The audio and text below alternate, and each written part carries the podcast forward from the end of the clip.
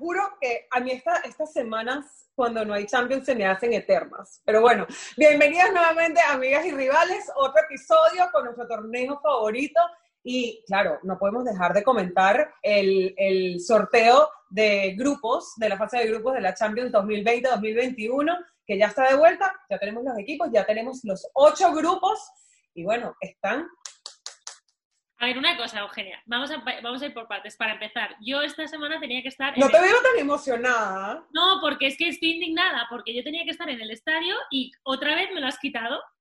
O sea, no sé, me voy a poner una playa o Mira, después de seis meses que llevamos con este tema, yo creo que ya es hora de que te vayas acoplando a la realidad, reina, y empecemos a disfrutar lo que hay. Bueno, es verdad que yo también tengo muchísimas ganas de Champions, o sea, es mi competición favorita, como te puedes imaginar. Imagínate, ¿no? Con 13 Champions que tiene el Real Madrid, ¿cómo puede ser? Imagínate, y un poco de robo, claro, Es inevitable. Bueno, espero que no, espero que no empecemos con el arbitraje porque entonces es que me empiezan a sangrar las orejas. Vamos a hablar de la Champions, de los equipos que a simple vista podéis decir, bueno, ni el Madrid ni el Barça como que están sufriendo mucho, o el Atleti, pero yo difiero y creo que el Madrid no ha tenido tanta suerte como aparentemente dices así por nombres, dices, bueno, tal, cual, pero mm, mm, mm, bueno, eh, Eugenia. Eh, sí, yo creo que esos son. hay grupos que son engañosos al final. Exacto, es verdad. Pero mira, para que sepan, el Madrid le ha tocado contra el Shakhtar, contra el Inter y contra el Borussia Mönchengladbach. Eso ya para empezar. Que además para los que no saben pronunciarlo, hay un episodio completo de Amigas y Rivales donde hablamos de los equipos con los nombres más difíciles de pronunciar. O fueron los jugadores, ya ni me acuerdo. Pero bueno, si no, habrá que hacer uno de los equipos. Eran los jugadores, pero sacamos el tema del Mönchengladbach a propósito. Es que claro, cómo no.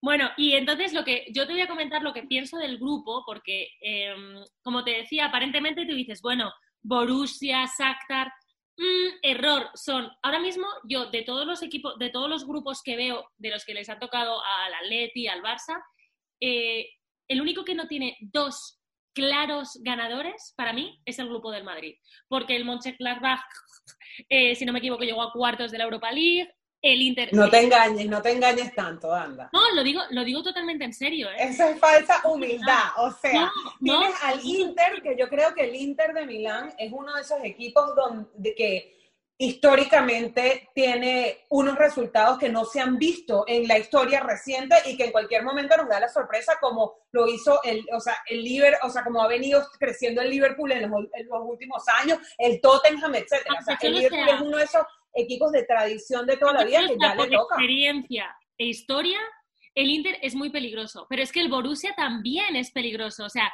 a ti, a nadie le chocaría que tú digas, ostras, Real Madrid... Pero es que el Borussia, ah, el Mönchengladbach, Claro, yo lo equivaldría aquí a lo mejor a un Sevilla. O sea, es un equipo que dices, bueno, se supone que sobre el papel el Madrid es superior, pero nadie le chocaría que el Sevilla ganara a Madrid. A nadie le chocaría que el Mönchengladbach ganara Ok, pero estamos hablando de un equipo que le puede dar la pelea al Madrid o al Barça en la Liga, como, como, en el, como, este fin de semana que, se empató el Sevilla, un equipo que jugó espectacular contra el Barça en el Camp Nou el domingo, pero son equipos que no figuran a nivel europeo más que obviamente el Sevilla a nivel de Europa League, pero que es campeón de la Europa League, pero no en una Champions, ¿entiendes? Es diferente. O sea, yo creo que son diferentes niveles de competiciones donde es un equipo que sí, no se puede dejar, no se puede subestimar, pero no creo que sea un, un uno a uno con, con, un Inter o con un Real Madrid a nivel de grupo, que a nivel de partido cualquier cosa puede pasar. Pero no es uno de esos equipos que tú dices, este año el, el, Borussia Mönchengladbach puede ganar la Champions. Sobre el papel, por supuesto, que el Madrid y el Inter son favoritos, pero no me parece un grupo que he oído que dicen, no, es que siempre le tocan los más fáciles. Eh, a ver, una cosa, ¿estamos locos? No. O sea, nos podría haber tocado el Salzburgo, ¿sabes? O el Lokomotiv, porque ahí voy al grupo del, del Atleti, que tiene al Bayern, Atleti, Salzburgo y Lokomotiv, y ahí tú dices, bueno, está, yo creo más que claro que el Bayern y el Atleti son los súper, súper favoritos. súper claro favoritos. Pero bueno, en el caso del grupo B, aunque tú lo ves más parejo, yo veo que los claros favoritos del grupo B son el Real Madrid y el Inter de Milán, y luego estarían el Shakhtar Donetsk y el Mönchengladbach. Pero es que, el, el Shakhtar está lleno de brasileños muy buenos y tiene una defensa de ucranianos muy grandes. O sea, te quiero decir que no, no es fácil. Bueno, ¿y el Barça qué? Bueno, este, antes de llegar al Barça, que es Ah, el vale, G, G de gata, vamos por el grupo C, que además me parece un super grupo, es uno de esos grupos donde dices, wow, aquí sí está bien pareja la cosa, que está en el Porto, que el Porto ha venido creciendo enormemente en los últimos años, el. Manchester City, que yo creo que es cuestión de, de- de tiempo, donde papi, ya, papi, Pep, Pero en algún papi, momento, Pep, ya, o sea, ya, ya, ya, o sea, ya. ¿entiendes? El Olympiacos, que bueno, es uno de esos equipos que, que siempre está como ahí dando la, la pelea, pero nunca termina de pasar de una fase de grupos. Aquí el Olympiacos pierde en, en cuanto estamos hablando de que, bueno, todavía no se sabe, pero habrá menos público, más público, habrá o no habrá, no habrá, pero ganaban mucho en casa por, por toda la fuerza que tiene esa afición y yo creo que aquí el Sí, es enorme. tiene que perder por Sí, eso. bueno, porque es el equipo como, es el, como ese emblema del fútbol griego, ¿no? Exacto. Y Olympique de Mar- Marseille, que pues siempre es un, un, un, un equipo que, que, y aparte que también tiene, ah, que tú nos puedes contar que estuviste ahí ahorita, Y tiene a Payet también, Álvaro González, efectivamente, el central. Yo creo y que, que tiene una afición, eso es una locura de afición, eh, la afición de- del Olympique de Marsella. de locos.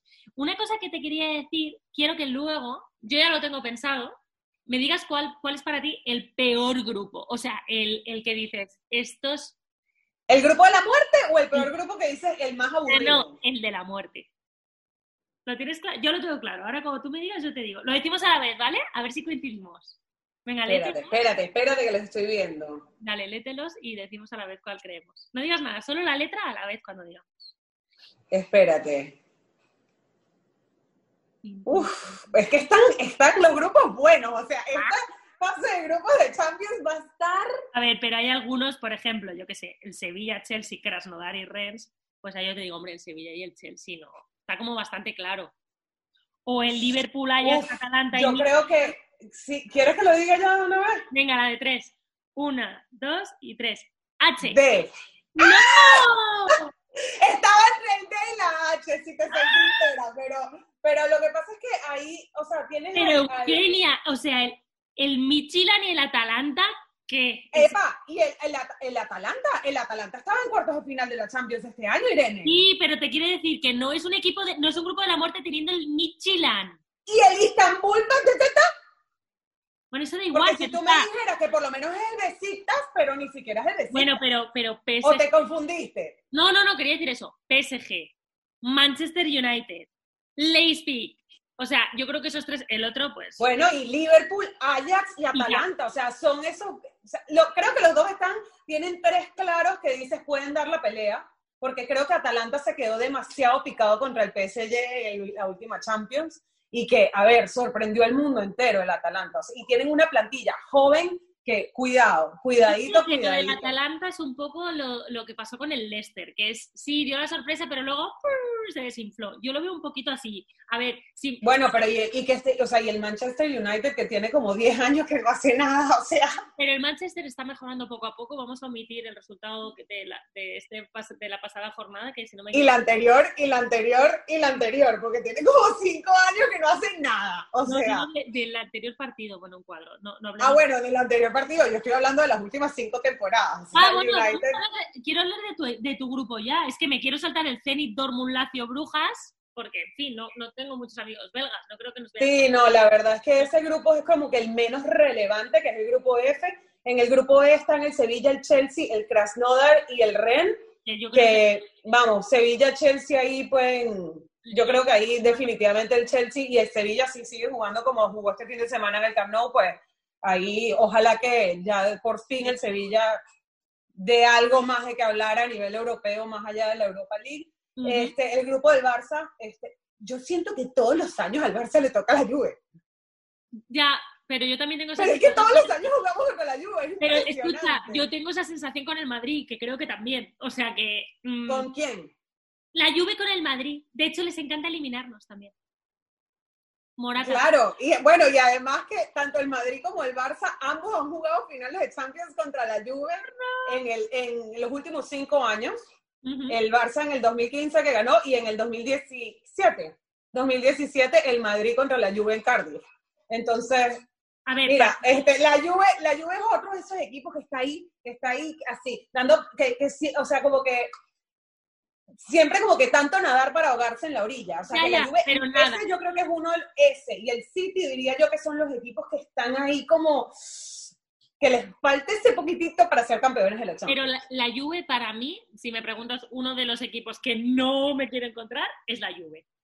Es la Bueno, Juve. gracias, gracias No, por, por- muchas gracias. Pero hombre, Aparte Juve que la Juve, sois- son súper favoritos para mí frente al Dinamo y al Fenerbahce, que sí, que son, que son equipos eh, de estos luchadores que te pueden dar guerra, pero al final creo que se tiene que imponer la calidad. Y bueno, sí, no, el, el, el y, y, y el, y el Dinamo de Kiev, este, definitivamente hay dos claros eh, eh, favoritos y yo creo que lo más relevante de este grupo y de ese encuentro Barça-Juve es el intercambio de jugadores que ha habido entre el Barça y la Juve en este, en este último mercado de fichaje. Con Pjanic, con Artur que se fue a la Juve, entonces hay no solamente que son dos equipos que ya se conocen, sino que han hecho un intercambio de jugadores que tienen el insight de lo que ha sido el, el vestuario de cada uno de los equipos. Y, eh, en, en, en contrario, ¿no? O sea, están ahorita en el, en el vestuario contrario.